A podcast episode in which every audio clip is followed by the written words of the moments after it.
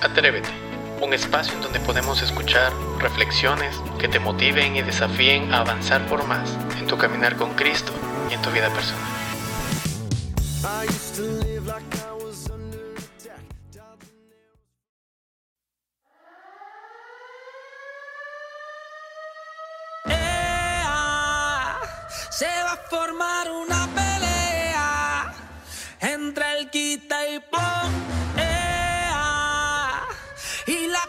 Se puso fea.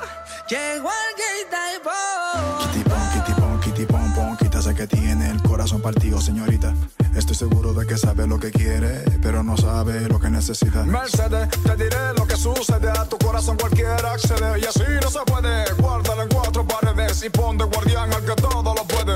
Tu corazón no es de cartón, quita la emoción, pon la razón, olvida la traición, dale borrón al varón, chuletón. Quita todo lo que te envenene y que te frene, ponle stop a lo que de Dios no proviene. Quita el contacto que no te conviene, pon la vista en Cristo que te sostiene. Quita todo lo que no edifica, pon protección al corazón. Quita el grupito que te perjudica y ponle volumen a esta canción. Kitty pon, kitty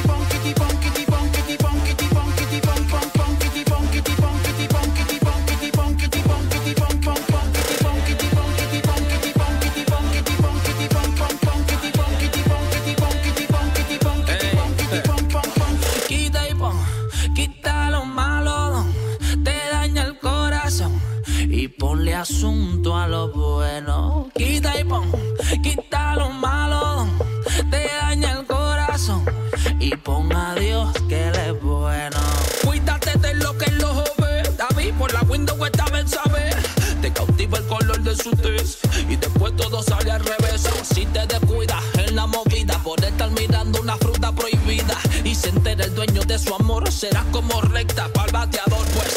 Manín, que tú analizo y me voy de rodillas para el piso.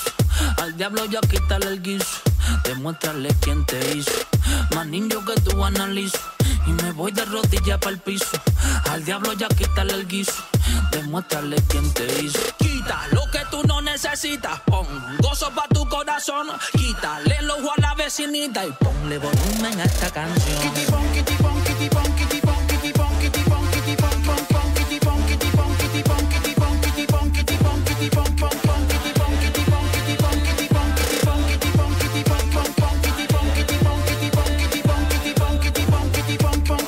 Yo ya te dije que no te enredar en las redes.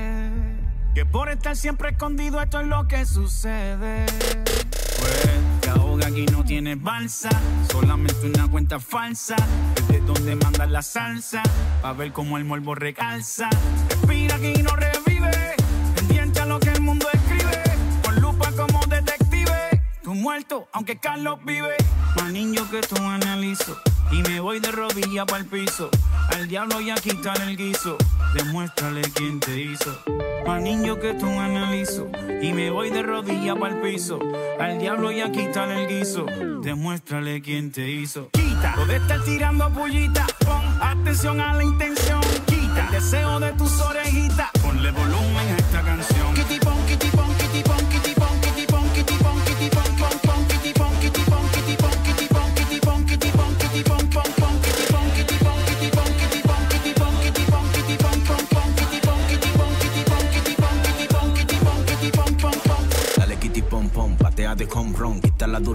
Y pon la fe en acción. En Cristo tengo la armadura, ya no cojo presión. Cuando el pecado llamó, yo lo mandé al buzón. Tú no perteneces a este mundo incompleto, aunque parezcas Pinocho y el mundo yepeto. Aquí traje salvación para llenar ese hueco. Quita lo malo y pon lo bueno, te reto. Corte, se acabó la película. Deja de callar esa vida ridícula. Que el mundo te tiene roto en partícula. Comiéndote las uñas y la cutícula. Pon kitty pon, bota la presión y sigue este son que tiene el sazón. Pa' tu vida desabrir y pa' tu corazón. Bueno en acción y quita, quita todo lo malo que en tu vida no edifica. Y ponle asunto a lo bueno.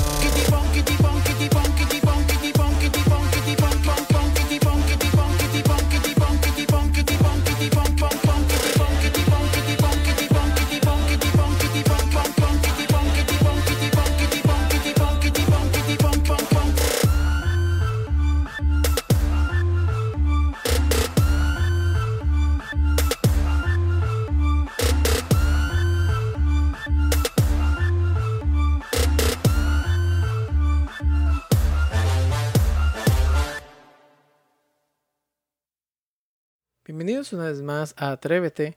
Es un gusto podernos encontrar una vez más a través de este podcast.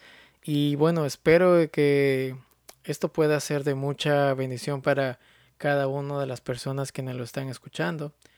Y bueno, el tema de hoy, el tema que tengo que compartirte hoy, que traje, es acerca de, eh, de las excusas. Las excusas no son algo que realmente traen bendición a nuestras vidas, no es algo que realmente edifique nuestra vida. Ah, para decírtelo de esta manera, muchos de nosotros somos hábiles en el arte de poner excusas. Por decirlo, eh, no sé cómo hacerlo, decir tal vez no lo entendí, no puedo encontrar tales cosas, eh, soy muy torpe para esto, no puedo esto, no puedo aquello. Y somos muy expertos, la verdad. Se ha dicho de que las excusas son herramientas de los incompetentes y quienes se especializan en ellas rara vez llegan lejos. Ben Franklin escribió, el que es bueno para poner excusas rara vez es bueno para otra cosa. Gabriel Meurier dijo, el que se excusa se acusa a sí mismo. Wow, son cosas muy, muy fuertes y, y bueno, nuestro ejemplo bíblico en, en, esta, en este momento es Jeremías. Y yo te voy a mencionar cinco excusas eh, muy, muy a veces familiares para cada uno de nosotros, tal vez en nuestros tiempos. ¿sí? Jeremías tenía todas las excusas listas cuando Dios lo llamó a ser profeta. Sus excusas son a menudo nuestras excusas para no prestar atención a la voz de Dios. La primera excusa es, Señor, la tarea es exigente. Jeremías fue llamado a ser profeta, un profeta de las naciones, en el versículo 5 de Jeremías 1, Jeremías dice, mm, eh, eh, básicamente, eh, él decía, no me siento, no me siento capaz, y básicamente ante el llamado de un Dios a ser profeta, se declaró alguien como que no, no, no, no puede ser capaz para desarrollar tal cosa. Para darte una idea, ser profeta era más, era una de las tareas más exigentes, ¿sí? Porque más exigente que inclusive servir como un sacerdote. Eh, e, era básicamente la voz de Dios eh, a una nación, pero tenía un, toque de profecía, obviamente, eh, de, cosas que, tal vez el pueblo necesitaba escuchar. ¿sí? Y, ante todo esto, nosotros vemos que, que Jeremías fue alguien que puso esta primera excusa. Es una tarea muy, muy difícil ser alguien eh, para ser un profeta a las naciones. Y bueno, Dios tiene un plan y propósito ante esa excusa. ¿sí? Básicamente en el versículo 5 de Jeremías 1, el Señor le dice, te escogí antes de formarte en el vientre, te aparté antes de que nacieras. Básicamente, eh, el Señor tenía un propósito para su vida. Le daba a entender que el, eh, el, Señor no había, no lo había escogido a él por una mera casualidad o porque se le ocurrió, sino porque el Señor sabía el propósito y el plan para el cual él lo ha escogido. ¿sí? Sabes que tú y yo somos de Dios y Dios tiene un plan y un propósito distintos para nuestras vidas. Vamos ahora para la segunda excusa. La segunda excusa de Jeremías fue, mi talento es inadecuado. Sabes que eh, Jeremías dice en el versículo 6, dice, pero yo protesté, oh no, Señor Dios, mira, no sé hablar porque soy tan solo un joven. ¿Sí? Entonces, eh, cuando Jeremías lanza esta segunda excusa, básicamente la promesa de Dios ante esto es la provisión de Dios. Nuestro talento puede parecer inadecuado, pero Dios siempre nos equipa a todos los que Él llama. ¿sí? Tenemos la promesa de la provisión de Dios. Entonces, eh, dice que el Señor extendió su mano, tocó mi boca y me dijo, ahora he llenado tu boca con mis palabras. Esto dice Jeremías 1.9. Ok, Jeremías le dice, no tengo talento.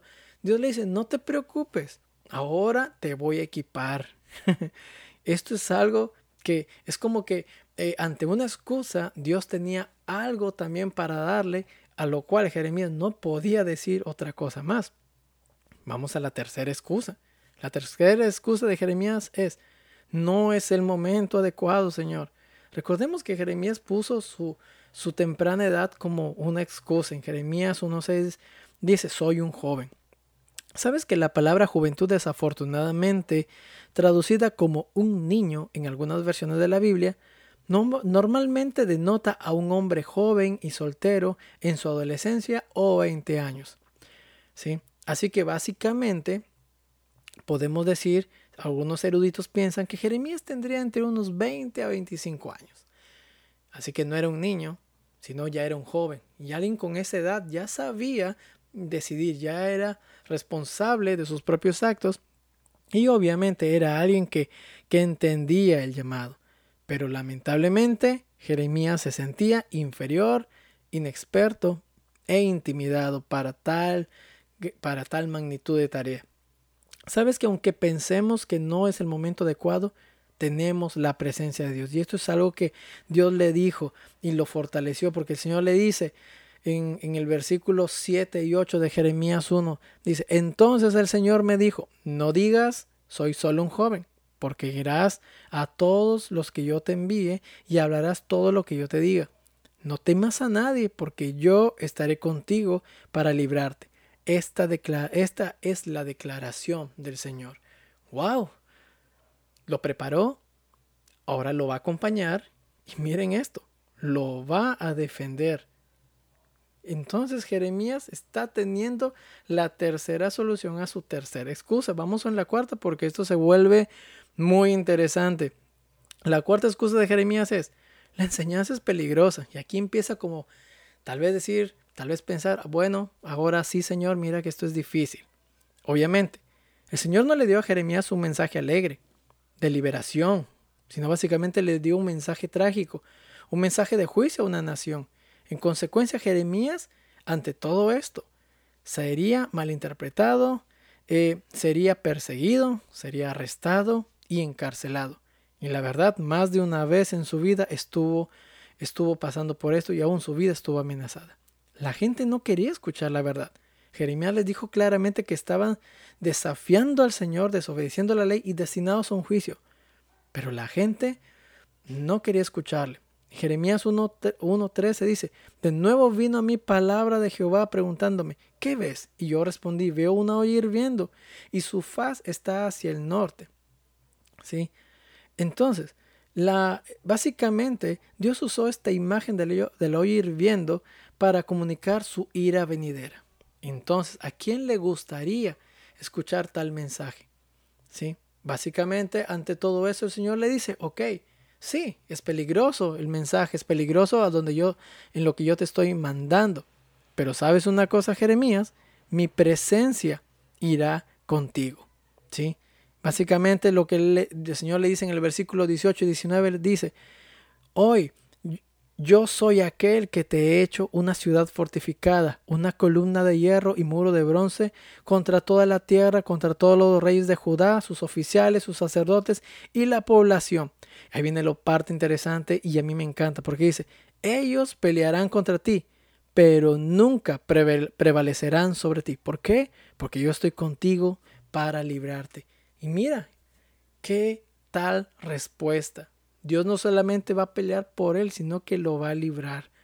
Y cualquiera que quiera enfrentarse con Jeremías, Dios le está diciendo, ninguno te va a ganar, ninguno eh, va, va a prevalecer contra ti. Yo voy a ganar, básicamente le estaba diciendo. Y la quinta excusa, Jeremías tenía que decirlo. Dijo, ¿tengo que irme ahora? Básicamente hizo una pregunta. Dios dijo, ahora prepárate, ponte de pie y diles todo lo que te mando. Eso dice Jeremías 1.17. Básicamente Dios llamó a Jeremías a actuar. Fue llamado a moverse entre la gente, fue llamado a entregar un mensaje ofensivo. ¿sí? No sería bienvenido ni aceptado, enfadaría a sus oyentes. Pero ¿sabe qué es lo más importante? Dios espera obediencia. Y fue lo que Jeremías hizo a final de cuentas.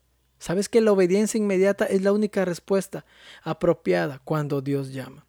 Jesús obedeció independientemente de lo que piense, eh, eh, eh, lo que piensen de él. Recuerda esto, su corazón era un corazón dispuesto y obediente.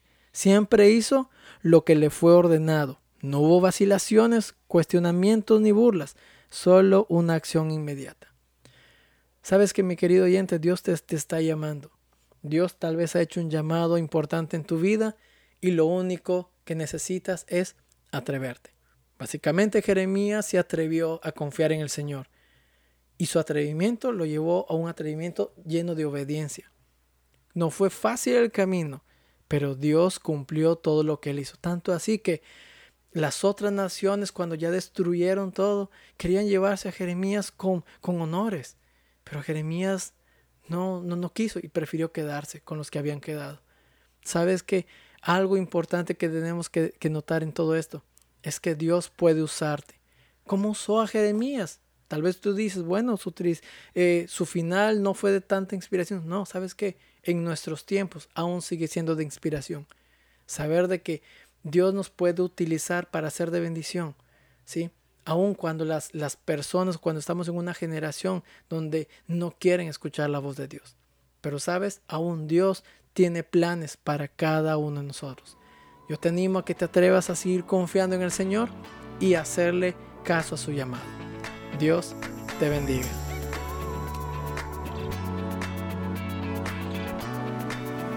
Te invitamos a que puedas compartir este mensaje con tus conocidos, esperando que sea de edificación para sus vidas. Nos vemos hasta la siguiente edición. Dios te bendiga.